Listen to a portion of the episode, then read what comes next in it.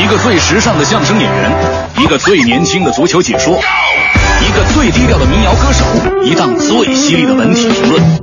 每天早晨，徐强为您带来强强言道。今日文娱知多少？欢迎收听强眼大。大家好，我是徐强。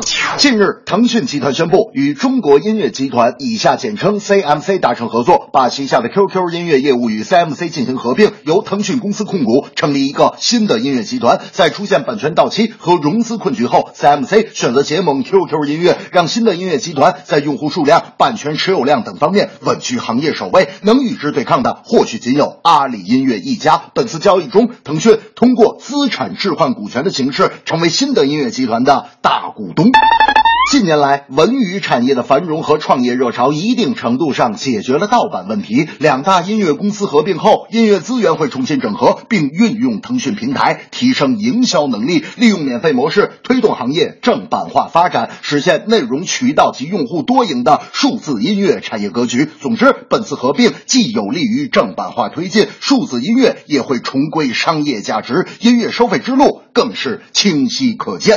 大明就特别喜欢音乐，尤其是古典音乐。有一次，他去奥地利出差，想买一张贝多芬的唱片。由于语言不通，进了音像店，大明跟老板是不停的比划：“我就我就要那个那个贝多芬，贝多芬知道就头发那样的贝多芬。”老板还是不明白，给大明急的：“哎呀，怎么说你都不明白？我跟你解释，就是那个贝多芬呐，他就是贝多，他贝多就是那当当当当。”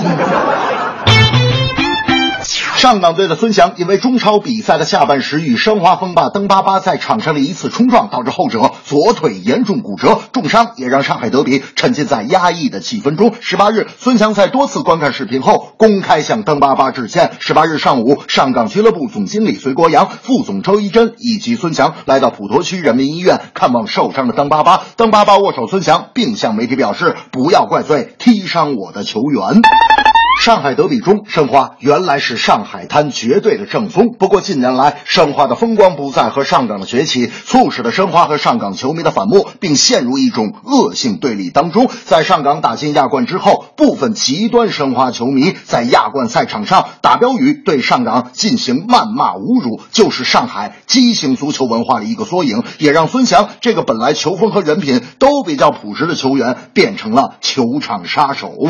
那天我还跟大明说，哎，最近新闻说呀，巴西教练非常反对国家队球员来中国踢球。大明说为啥呀？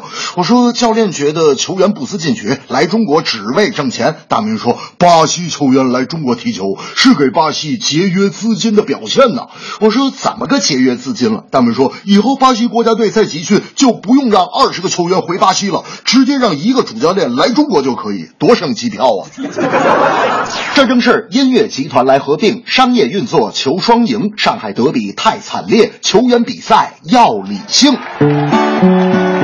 音乐整合好处多，发展前景更广阔，版权收费也有突破。